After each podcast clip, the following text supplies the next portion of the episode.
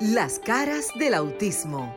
Auténticos, unidos, inigualables, sinceros, maravillosos y originales. Todas las facetas de un mundo diferente y especial en Las caras del autismo con Sofía La Chapelle por Sol, la más interactiva.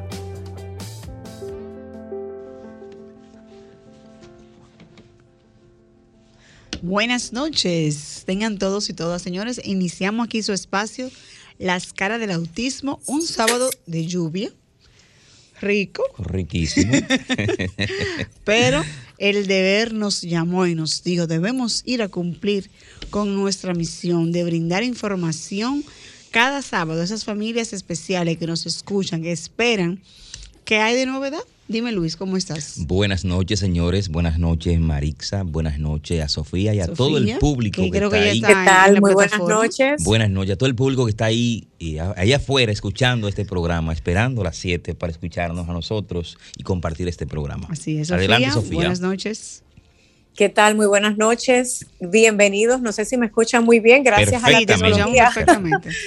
Gracias. Bueno, compañeros Maritza Botiero y Luis Gracias nuevamente al público que cada sábado de 7 a 8 de la noche a través de Sol nos escucha en este programa que ya es nuestra casa, la casa de la familia especial, como le llamamos. Hoy estoy en el Zoom porque pues sucede que uno tiene muchas cosas que hacer, pero ustedes saben que yo estoy por todas partes, así que de mí no se pueden librar. Queremos dar los teléfonos a quienes están en línea con nosotros. Maritza, tenemos hoy un invitado que aunque lo vamos a tener brevemente en la línea del teléfono, es importante que estén pendientes porque para los padres de nuestros chicos especiales que viven en Miami, hoy le vamos a dar un regalito. ¿Se acuerda que estábamos pidiendo que nos ayudaran con cosas para nuestros padres y queremos nuevamente hacer esa solicitud? Pero ustedes digan los teléfonos al aire para que puedan entonces el público empezar a llamar.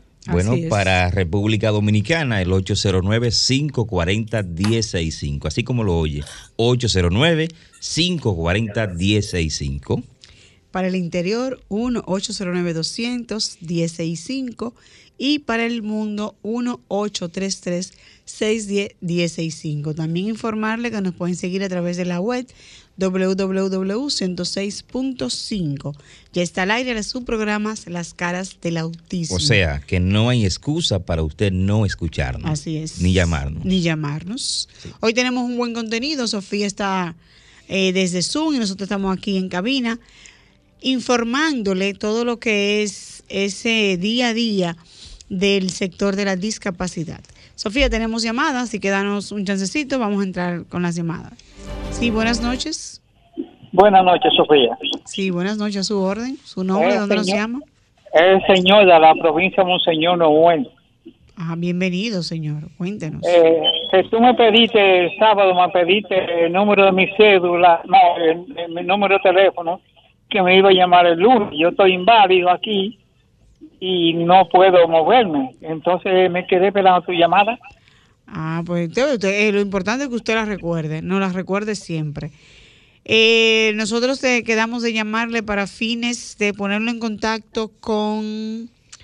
Eh, hablábamos el sábado pasado sobre el tema de la de siembra y demás, ¿verdad? Ajá. Ok, sí, ya lo recuerdo. De que yo estoy inválido y el hombre, que el muchacho que me cuida no puede salir porque yo estoy, tiene que hasta hacer los alimentos y cosas. Sí, ya recuerdo. Es el tema de la de una pensión. De una pensión solidaria. que, el gobierno está implementando. Ok.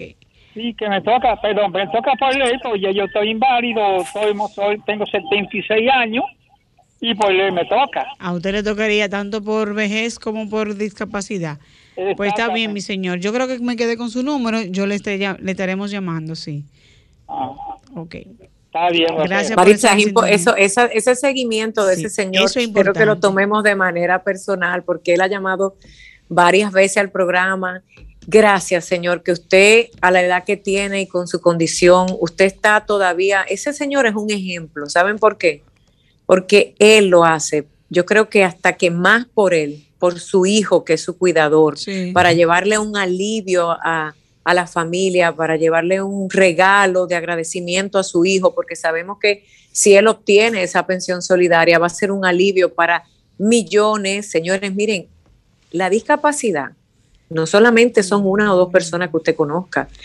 Por ejemplo, República Dominicana casi alcanzamos 12 millones de habitantes, si no me equivoco, ¿verdad? Sí, Entonces imagínense que tenemos mínimo mal contado quizás un millón de personas con discapacidad. Entonces estamos hablando de que es muy importante cualquier ayuda que se le pueda dar a este sector. Por eso nuevamente insistimos en el programa que vamos a pedir, claro que sí, porque estamos pidiendo algo justo, estamos pidiendo servicios, ayuda, comida, zapatos, ropa. Ya llegó la hora, después de cuatro años, de informar, educar y de ser ejemplo de que podemos servir al prójimo como lo hace Maritza, Luis, Wayne, que no pudo llegar, Franklin, que está ahí también cada programa.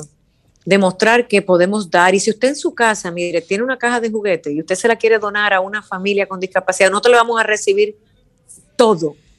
Menos Sobre todo recordar, Sofía, que estamos también eh, con el proyecto del campamento para los niños con niños especiales. Déjame tomar esta llamadita para seguir dando la información. Estás en las caras del autismo. Buenas noches. Eh, buenas tardes. Sí, buenas tardes. Excelente programa, la cara del autismo. Gracias. yo oí como que ustedes tenían regalo, porque yo mañana soy, de fiesta, mañana yo soy padre, a ver si hay algún regalito disponible para mí.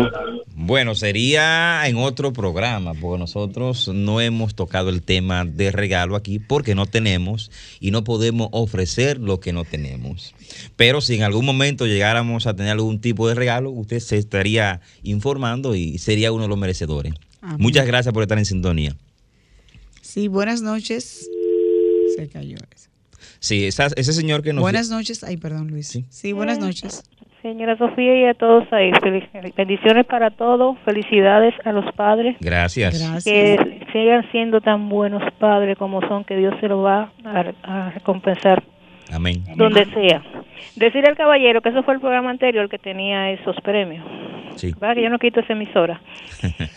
yo estoy llamando, quizá yo lo escuche en el transcurso del programa porque lo estoy apartando de quizá del tema. Por acá hay una persona que tiene un niño especial. Yo le estuve hablando de que escuchara su programa, que se integrara, pero son de una persona que son como un poquito, vamos a decir lenta para no decir otra palabra.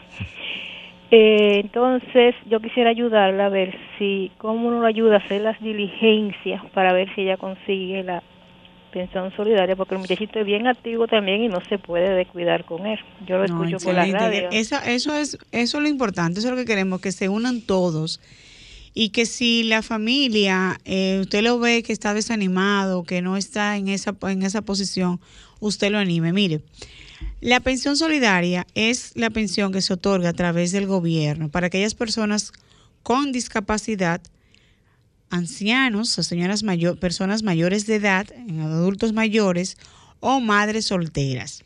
Entonces, en el caso de la discapacidad, usted se va a dirigir a CONADIS, el Consejo Nacional de la Discapacidad que queda en la respaldo 27 de febrero detrás del Hotel Lina.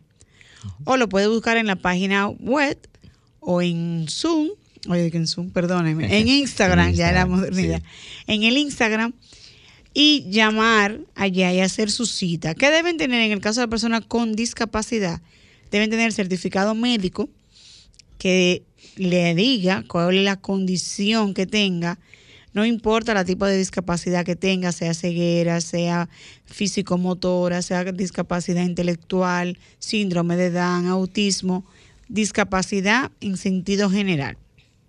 Por un médico autorizado con ese cuatro, esto sí es importante que tenga. Si es menor de edad, con el acta de nacimiento. Si son mayores de edad, su cédula. Entonces, allá en Conadis se le llena uno, se le hace un requerimiento, se deposita el expediente, se manda a pensiones y entonces pensiones sigue su curso para que luego vaya al Poder Ejecutivo y este emita un decreto otorgándole la pensión solidaria. Ojo, no puede tener ninguna, no puede recibir ninguna ayuda de parte del sector público. Tampoco puede ser un asalariado. Es una persona que por su condición no puede trabajar.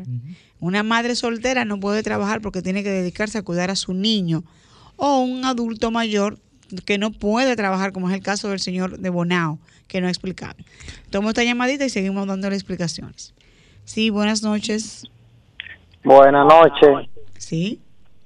Eh, bueno, es para saludarle por su programa. Muchas gracias. ¿De dónde nos llama? De Los Ríos, del Jardín Botánico. Ah, Jardín Botánico, gracias. ¿Usted conoce alguna persona con condición, con alguna discapacidad?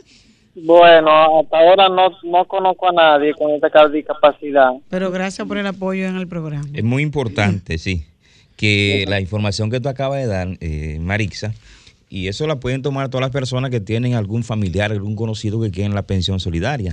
Puede tomar la misma información que Marixa le está dando a la señora que llamó. Eso es válido para todo el que eh, desee y, y quiera la información. Así es. Buenas noches, ¿estás en la escala del autismo? Sí, bueno, mire, mi nombre es José Molina. Yo tengo un certificado por un médico vascular y, registrado por el Ministerio, certificado por el Ministerio de Salud Pública, donde dice que yo me estoy alto por el trabajo productivo. A mí me mandaron a hacer un Doppler porque yo tengo deficiencia venosa crónica profunda en ambas piernas. Entonces, yo fui, entré ya me cancelaron, entré a trabajar por los 45 años y la pensión que me está dando son de 7.500 pesos hasta los 65 años. Yo quiero si consigo una pensión para el Poder Ejecutivo. ¿Qué me dice? Mm, bueno, entonces ahí le aclaro. La pensión solidaria, en el caso suyo, usted fue empleado, usted fue un colaborador. Entonces a usted le corresponde la pensión que toca, como establece la ley 8701 de Seguridad Social. Correcto. Porque ya usted era asalariado. En este caso, usted tiene que ir a lo que es el Departamento de Riesgo Laboral para que ello entonces le haga un análisis eh, a su expediente y verificar, dependiendo de las cuotas que usted haya cotizado en la seguridad social, cuál es la pensión, el monto de la pensión que le corresponde. Porque la pensión solidaria, como el nombre le indica, es para aquellas personas que nunca han trabajado. Porque no le va a corresponder pensión a las personas que trabajamos, que laboramos, que somos colaboradores, que somos empleados, no corresponde la pensión que se otorga a través de la, ley 8701, que es la ley de seguridad social. Ahora, la pensión solidaria, como el nombre lo indica, es una pensión que otorga el gobierno a aquellas personas que de una manera u otra durante su vida productiva no pudieron trabajar porque sufrieron de alguna discapacidad y no han podido eh, trabajar. En el caso de las madres solteras, que necesitan quedarse cuidando a su hijo porque el niño, la niña o el adulto mayor tiene una condición de discapacidad y le obliga a mantenerse dentro de la casa. Entonces, esta pensión solidaria para que ella pueda, o sea, pueda ejercer lo que es esa labor y pueda de una manera u otra recibir alguna remuneración. Y en el caso de los adultos mayores, que de una manera u otra tampoco han podido trabajar. En su caso, señor, le corresponde la pensión que establece el 8701. Le reitero, vuelva a lo que es riesgo laboral, ellos que le hagan un análisis de su caso en específico y así entonces usted pudiera ver cuál es el monto de la pensión que le corresponde. Bueno, señores, recordándoles que pueden llamarnos para comunicarse con nosotros y este programa Las Caras del Autismo aquí al 809-540-165 desde la zona metropolitana y para el interior. 1-809-210-65 y para el mundo 1-833-610-165. ¿Sofía está con nosotros? Así es. Bueno, compañeros, muchísimas gracias por todas las llamadas. Vamos a pedirle al público que se mantengan en línea. Tenemos desde Puerto Rico, Maritza Luis. Luis, te escucha bastante lejos, no sé por qué. No sé qué pasa, estoy eh, pegadito del micrófono. Te escucha como si fuese eco, quitar el micrófono, moverte de micrófono y ver si con Frank porque yo escucho a Maritza perfecto y el público que no escucha, que por favor, si usted escucha que no, que alguna de nosotros usted no lo puede escuchar bien, llámenos, coopere, usted es productor. Claro. Usted coopera en este programa, ahora se te escucha mejor, Luis. Está oh, sí, sí, sí. Juan Puerto Rico y queremos dar paso a esta importante llamada pero esta vez es vía Zoom con un invitado del programa, a la señora González, quien ella muy amablemente, y como sucede que ya por muchos años les agradezco, ustedes son mi fuente de inspiración, mi fuente de comunicación y productores en piso. Ella me escribió inmediatamente que no sé ni cómo me encuentran mi teléfono, porque también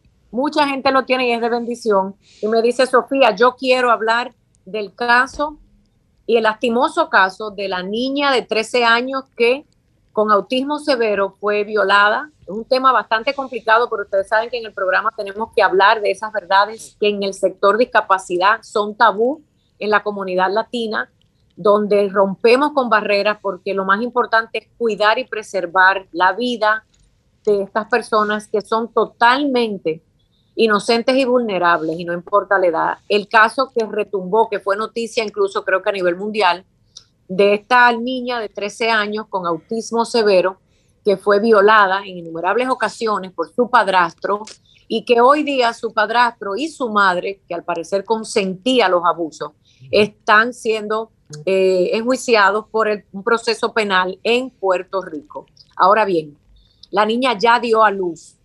Una cosa que a mí y creo que a todos ustedes tiene que consternarlos, le tiene que preocupar, porque señores, la población con discapacidad es la que mayor abuso sufre, no solo sexual, sino económico y de todo tipo, pero que sea, que vamos a permitirle y nuestro público que por ahora, aunque esté llamando y usted vea que no le contestamos, es que pues tenemos una invitada desde San Juan, Puerto Rico, que nos diga cómo está la niña, ya nació su bebé, es una niña de 13 años, pero es una niña que en su mente quizás tiene seis años o tres. Señora González, pónganos al día del caso, porque esta, esta niña y su bebé es la hija de todos. Saludos, Sofía, saludos a todos tu eh, radio escucha. Si te hablo de acá desde Puerto Rico, este sí, la noticia ha sido eh, muy dolorosa para todos, ¿verdad? Los que trabajamos eh, en pro del bienestar de esta comunidad. Sabemos también que tú haces mucho, mucha labor comunitaria, ¿verdad? En, todos los lugares que puedes impactar el tema. Sí sabemos por los medios de comunicación, ¿verdad? Que si la niña dio a luz, si fue una niña, está, ¿verdad? Eh, bajo custodia del Departamento de la Familia de Puerto Rico, ¿verdad? Según los informes. Y sí es un tema muy doloroso porque eh, el padre confesa ¿verdad? Pues, se va a un cuartel a confesar la situación porque ya lo que podemos observar es que se encuentra entre la espada y la pared. Ya la niña tenía 32 semanas de embarazo y fue al hospital, la llevaron al hospital por un dolor de estómago, ¿verdad? Claro que le tenía que doler el estómago, sí, pues su cuerpo no estaba preparado, ¿verdad? Para una situación como esa. Eh, lo digo con mucho dolor y con mucho respeto porque aunque mi hijo es varón, ¿verdad? Uno siempre tiene preocupaciones de que estos niños no, no, no conocen peligros reales. No, no conocen, ¿verdad? Este, las personas que tienen maldad hacia ellos. Ellos son sumamente, ¿verdad? indefensos en esa, en ese, en ese aspecto. Y la niña pues no sabía lo que estaba pasando. Aparentemente, eh, ¿verdad? Los vecinos decían, bueno, sí, la niña gritaba, pero parecía ser por su condición. Porque algunos con autismo, ¿verdad? También este, tienden a gritar, ¿verdad? Pero no soy quien, ¿verdad? Para juzgar esa parte porque no soy vecina del área. Todo lo que te estoy mencionando es porque ha salido en los medios de comunicación. Pero supuestamente, señora González, buenas noches. Luis Merán desde la cabina de Sol en Santo Domingo. Supuestamente la madre también conocía del abuso del padre. Aparentemente eh, es lo que se comenta porque el padre confesa que desde los 10 años, ¿verdad? Está teniendo este tipo de, de actividad con la niña. Ah, me da mucho, mucho bochorno y mucha, mucho dolor decirlo así, ¿verdad? Porque no es algo que me consta, pero sino que ha salido de los medios de comunicación así tal cual estoy mencionando. Eh, y sí estamos alzando la voz para que ¿verdad? el gobierno haga su parte, eh, eduquemos más sobre la situación. Y estos niños pues quizás no son verbales porque los niños, este, personas con autismo en edad temprana, que tienen comorbilidades como ¿verdad? lo que es la eh, problemas ¿verdad? De, de, aprendizaje, discapacidad intelectual, que, que, le decimos también, son niños ¿verdad? Que, que les da mucho trabajo comunicar, pero sí las personas que están alrededor de ellos conocemos su rutina, conocemos eh, cómo se comportan día a día y podemos ver cambios en ellos.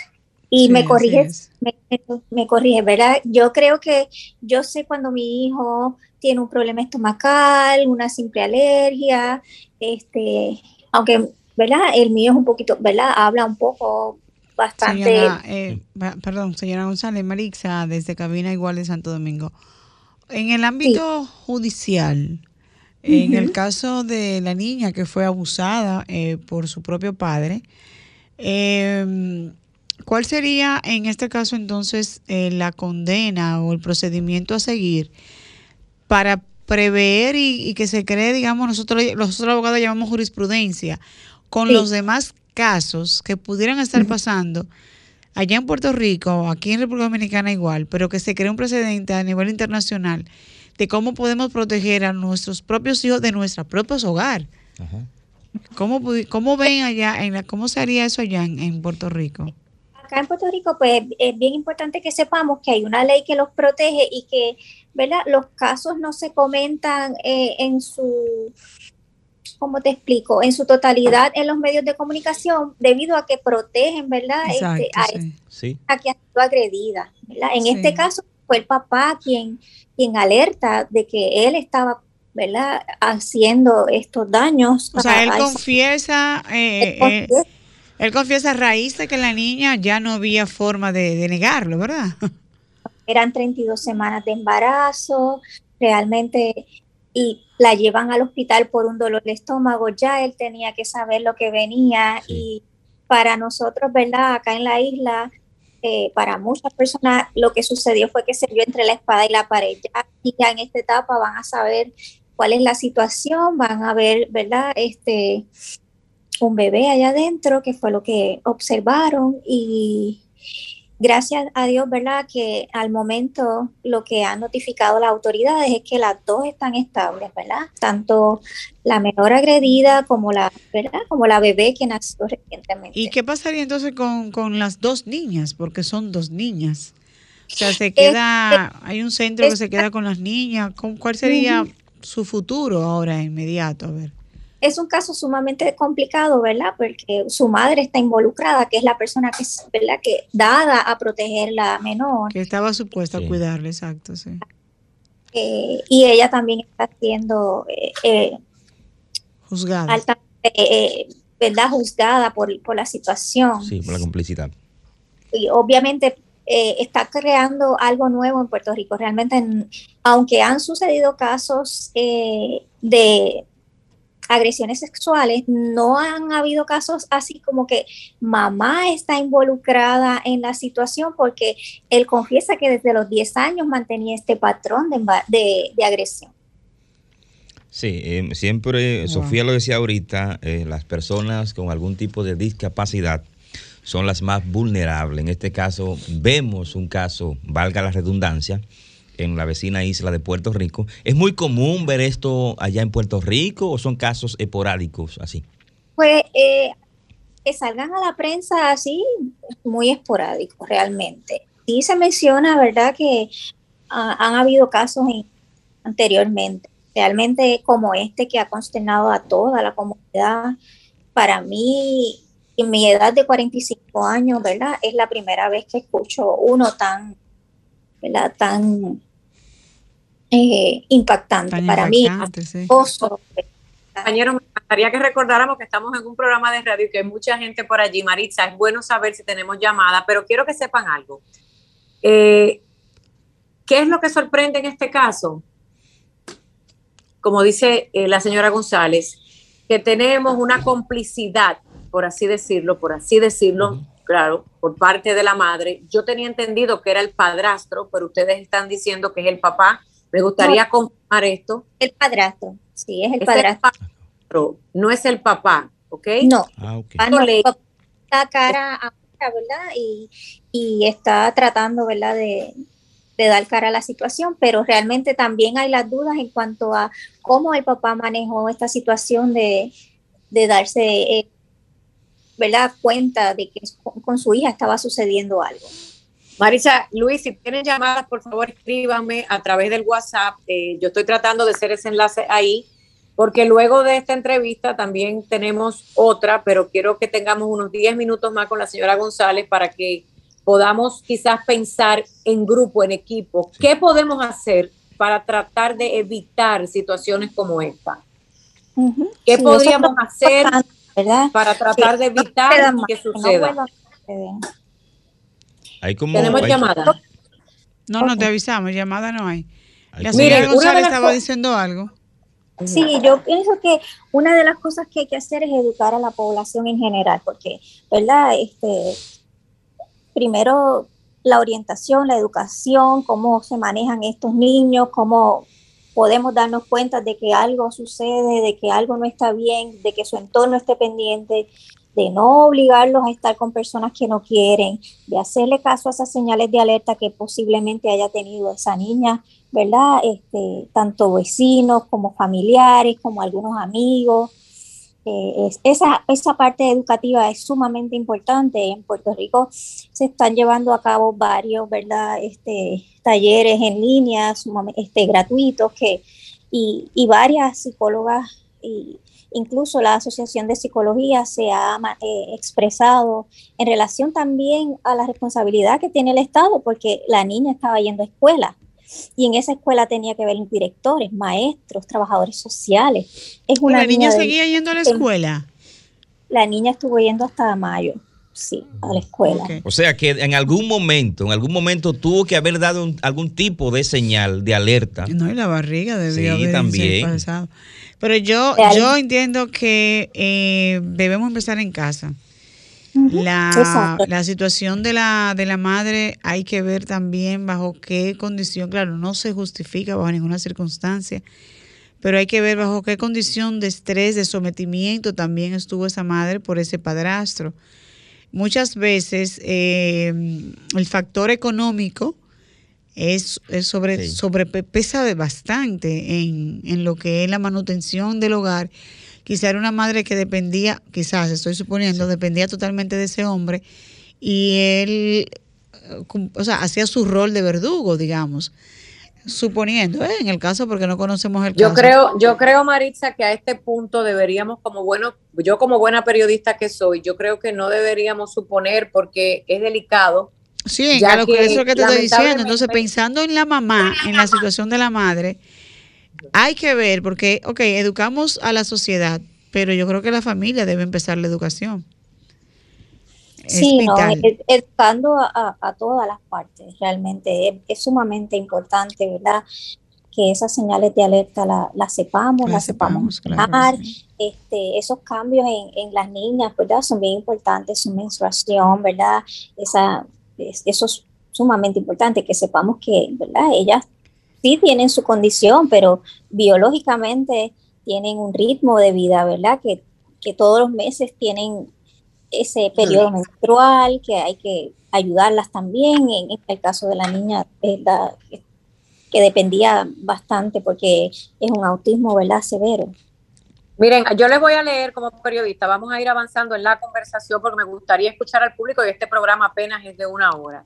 Según El Nuevo Día, uno de los rotativos o periódicos más importantes en Puerto Rico, eh, según las investigaciones, que claro, es la policía de Puerto Rico quien está poco a poco dando a conocer la información que tiene que salir hacia el público, Indican ellos que el padrastro de la menor de 13 años con autismo y que fue eh, violada ya tenía, al parecer, por su pareja, eh, expareja, un, varios cargos por violencia doméstica y también el hombre ya tenía un récord criminal de sustancias controladas. Es bueno que cuando estemos manejando estos casos, compañeros en el estudio, ustedes vayan por ahí como el público que nos escucha. Educar no significa buscar información. Vaya al internet, busque Google, escriban caso de niña eh, violada en Puerto Rico y vamos leyendo porque educarnos, este programa es eso. A veces eh, en equipo hacemos el trabajo y me encanta que estas informaciones las tengamos al toque de un dedo. O sea, este hombre, al parecer, y según la información de la policía de Puerto Rico, ya era una persona que tenía un récord por violencia doméstica contra su expareja y también tenía eh, casos pendientes con las autoridades en Puerto Rico. O sea, que ya por ahí usted puede imaginarse.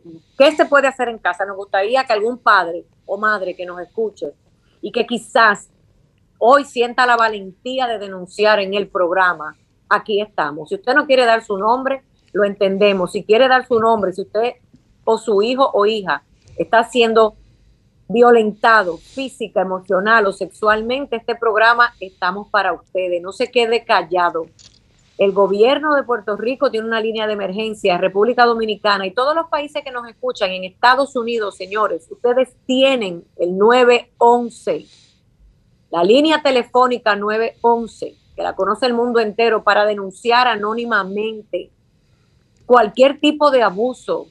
Dejen el temor, dejen el misterio, dejen el cuidar a un familiar, porque estas son cosas que no tienen perdón. Entonces es simplemente llamar, es simplemente quizás si usted no tiene un teléfono, parar a un oficial de policía, a un bombero, o ir a la oficina del alcalde de su barrio, de su pueblo, de su campo y decir, está sucediendo esto, me cansé. Eso es lo que tenemos que hacer. También darle fortaleza a ese público que nos escucha. Nuestras líneas están abiertas, 1809 540 165 Nuestro deber es rescatar, rescatar a esa población indefensa de cualquier tipo de abuso. Así que nuestra línea está abierta y este es el día que quizá podamos hacerlo. Y no importa si usted está en Nueva York, si está en Miami, si está en Venezuela, si está en, Cuba, donde sea, 1-833-610-1065.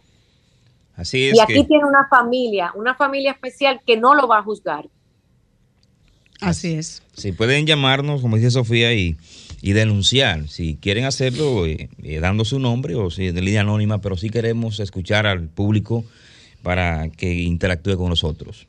Así es.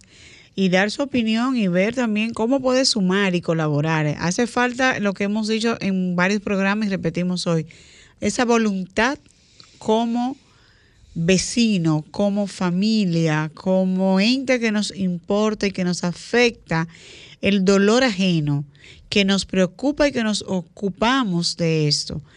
Porque eh, bien decía la señora González, la niña gritaba, los niños con condición o sin condición gritan como quiera. Entonces tenemos que ver cuando el grito es de auxilio o cuando un grito es por alguna otra situación. Pero nada, es, es doloroso saber que esto esté pasando. A nosotros nos corresponde seguir siendo esa voz cantante dentro de este proceso y ver que poco a poco las personas nos vayamos educando, perdamos el miedo y seamos esa voz, esos ángeles, que ellos, porque esa niña ciertamente está pasando por esta situación y desconoce lo que está pasando en su entorno. Sí, eso es, es importante, por ejemplo, compañero, mire, si usted tiene un poquito de dinero, déjese de comprar el último teléfono de moda y cómprese una cámara de seguridad. Vamos a hablar de soluciones. Ponga una cámara escondida. Hoy día una cámara puede costar el equivalente a 50 dólares. En el país que usted esté, usted cambie. Y a veces gastamos ese dinero en una tontería. ¿eh? Y usted puede comprar una pequeña cámara, esconderla. Si usted va a dejar a su hijo o hija con discapacidad, con quien sea, Vamos a suponer que pueda, hoy día casi todo el mundo sabe manejar un poco de tecnología. Eso es un buen consejo. Sí, porque eh, colocando cámaras de, seguridad en diferentes partes de la casa, podemos evitarnos cosas como la que pasó o está pasando, esa, niña. Y, es muy lamentable realmente ese tipo de situaciones. Muy doloroso. Sí. Eh, Sofía, no sé si sigue con nosotros la señora González. Si quiere ella, si necesita agregar algo más. Y bueno, estoy aquí escuchándolo a ustedes, le doy gracias por la oportunidad, ¿verdad?, de expresarme sobre este tema eh, sumamente importante para toda la población eh, que apoya, ¿verdad?, o que brinda servicio a, la, a las personas con diversidad funcional, autismo, síndrome Down, cualquier tipo de condición, este, que estén alertas, que, que, no, que, no, que no esperen a que sucedan, ¿verdad?, o que, o que si lo saben levanten la mano y, digan, mira, yo creo, yo sospecho. No tienen que decir, me consta, ¿verdad? Porque con la mera sospecha, pues las autoridades pueden investigar un poco más. Es, importante que, levantemos la mano y que digamos, ¿verdad? Si, notamos cambios, si vemos, ¿verdad? Que, esta niña o esta persona eh, con diversidad funcional eh, enfrenta temores, cambia de humor, se torna agresivo, eh, muchas cosas que ellos normalmente tienen su patrón de vida y cambian de repente, lo podemos notar. Podemos definir o, hay algo que, que, es enfermedad o algo pasa en su entorno familiar, pero podemos indagar un poquito más conociendo ¿verdad? las costumbres de, de esos menores que, que necesitan tanta protección. Sí, es. vamos a tomar una llamadita. Sí, buenas noches. Buenas noches. Sí. Esmeralda Disla, desde Santo Domingo Este. Hola Esmeralda, ¿cómo estás? Bienvenida. Bien, bien, gracias a Dios. Sí, eh, quiero corroborar un poquito con el miedo a veces que tiene la familia para hacer denuncia y lo poco educado que estamos en el país para estos fines. Conozco un caso muy cercano de una niña con la condición de autismo, ya una adolescente. Eh, la misma fue violada por un primo. Una tía está al cuidado de la niña, la lleva al médico y la doctora cuando lo nota le informa a la tía. Le preguntó qué quiere que, que, eh, tú quieres que haga y la tía le dijo no yo lo manejo en casa esa doctora debió automáticamente notificar esto a las autoridades y no dejar que esa tía se fuera a casa y que eso se quedara así. Y ese primo ya ha violado tres niñas. Wow. Si las autoridades no atienden esto, en la emergencia reciben un caso como este y lo dejan que se vaya a casa, ¿qué hacemos como país? No, Eso es una denuncia importante, muy importante, Marisa. Tú que eres abogado y queremos, quiero que sepan algo. Eso se llama conspiración. Gracias, Esmeralda. Conspiración para cometer o encubrir un delito.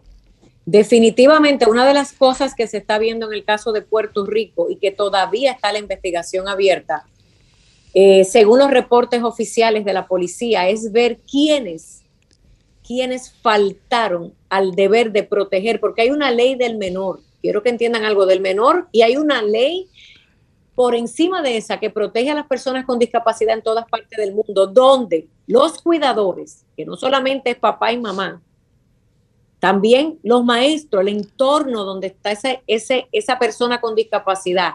Imagínese un médico, son responsables también en alguna medida si sucede algún tipo de crimen contra la persona que está legalmente discapacitada y no se da a conocer un caso, podría enfrentar cargos, señores cargos criminales de encubrimiento o cuidado conspiración. Ojo con esto.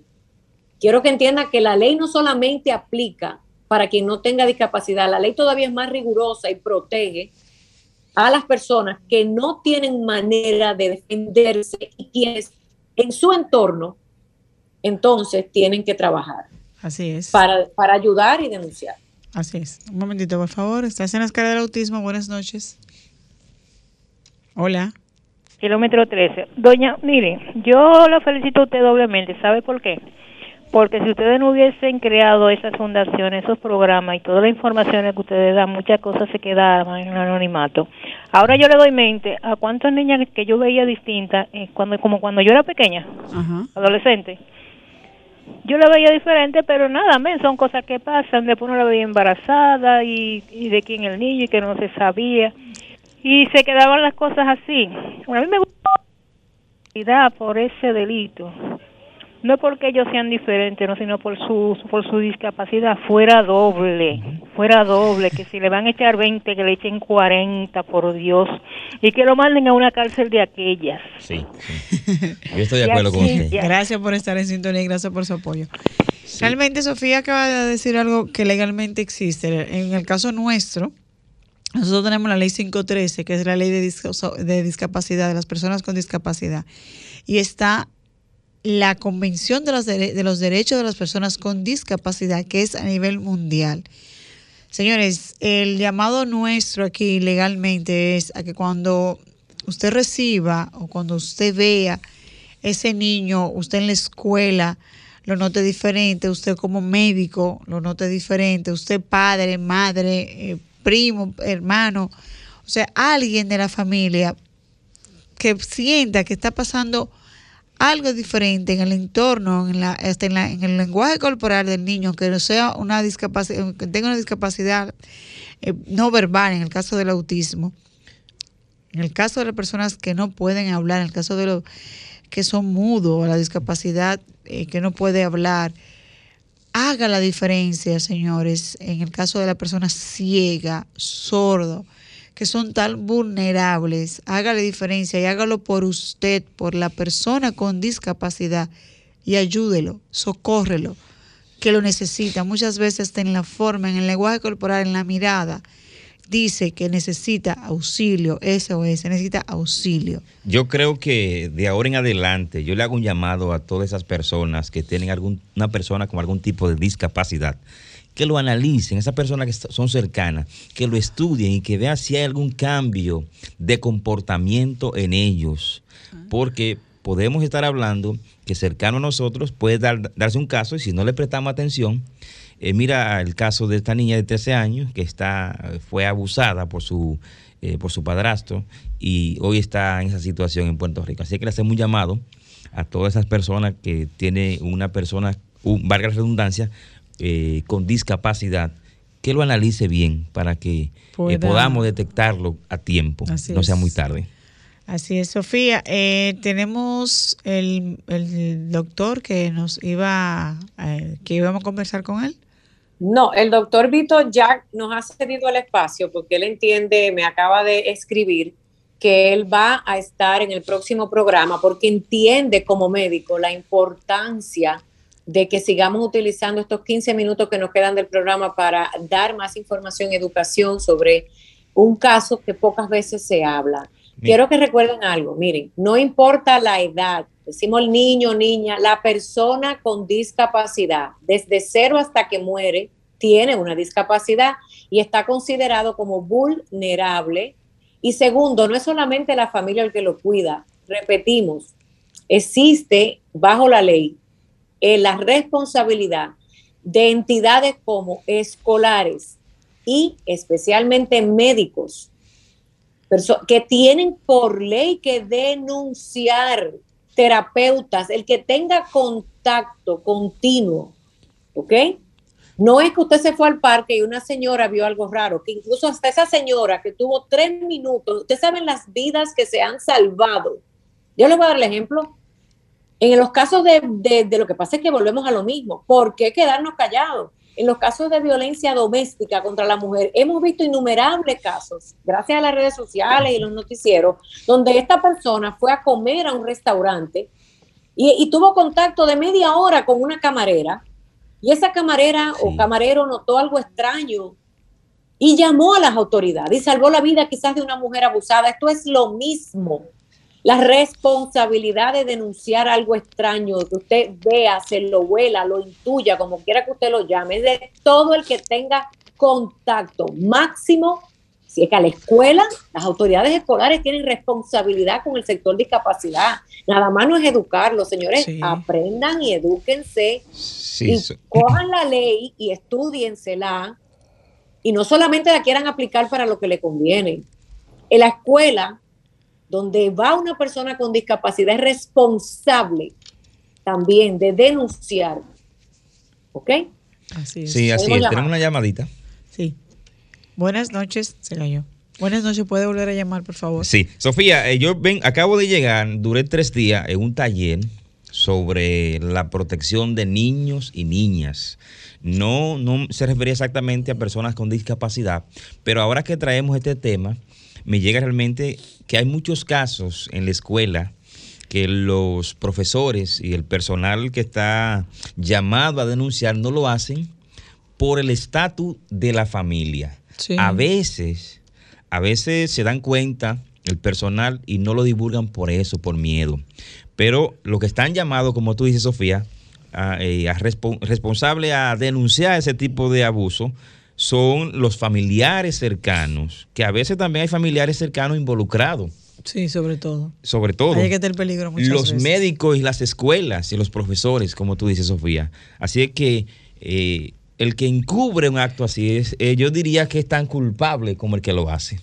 debemos. Sí, debemos, tomar conciencia, toma de conciencia eh, eh, para este tipo de situaciones y cualquier otra que se pueda ver, porque eh, estamos hablando de abuso sexual, pero estamos hablando de maltrato físico, emocional, que muchas veces sufren estos niños, niñas, adultos mayores y adolescentes dentro del sector de la discapacidad, que realmente solo escucharlo duele. Vamos a darle paso a esta llamadita, por favor. Sí, buenas noches. Sí, buenas noches, ¿cómo estamos? Bien, gracias. ¿Su nombre? ¿Dónde nos llama? Desde New Jersey. Desde New Jersey. New Jersey, gracias por estar en sintonía de Estados Unidos.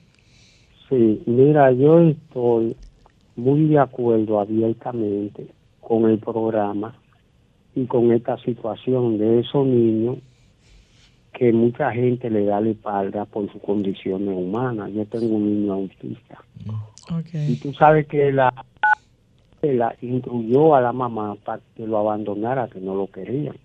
Y a mí me da, sí, me da mucha pena, porque eh, el Estado se hizo cargo porque también yo tengo una condición de enfermedad, pero gracias a Dios yo estoy confiando en el Estado porque me han hecho ver de que ellos están haciendo por el niño, pero al mismo tiempo yo quiero que hagan más por toda la comunidad de República Dominicana de los niños autistas. Yo creo que muchos empresarios y muchas personas debieran colaborar con este proyecto que tú llevas, Francesca, porque yo entiendo de que esta es una condición humana nueva y que hay que abrirle la puerta a muchos empresarios o invitar a algunos empresarios de que colaboren económicamente con este proyecto, que yo sé que si todos nos unimos, estos niños van a tener mejor vida.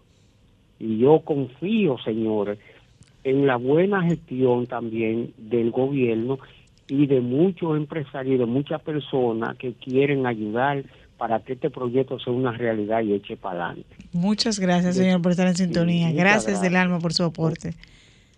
Sí, buenas noches. ¿Estás en la del autismo? Hola todavía no tiene candidato. Buenas. Lo más objetivo que podemos construirlo es bueno, bueno, él llamó, pero como parece que se le marcó el teléfono y coincidencialmente salió el programa nuestro.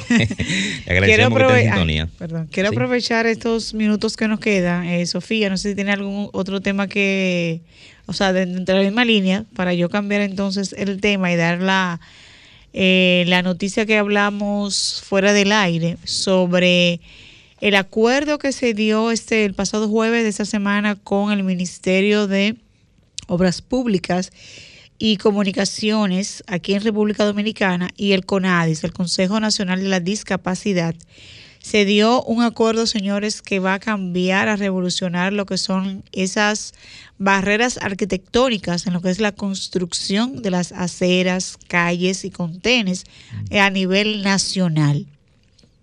Este acuerdo trae consigo como, como eh, digamos, como condición sine qua non, como decimos los abogados, y es que si usted es ingeniero, usted es arquitecto, usted eh, suplidor del Estado, que va a, a organizarse, ¿verdad? Usted como ingeniero y quiere participar en un concurso, previo a este concurso tiene que hacer el taller o el curso que se da en CONADIS para usted saber cuándo una rampa está bien o mal edificada para una persona con condición poder transitar por esas calles.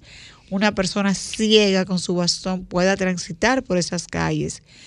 Una persona que pueda transitar con lo que es ese carrito que utilizan algunas personas que pueden, que pueden eh, caminar, no pueden caminar muy bien.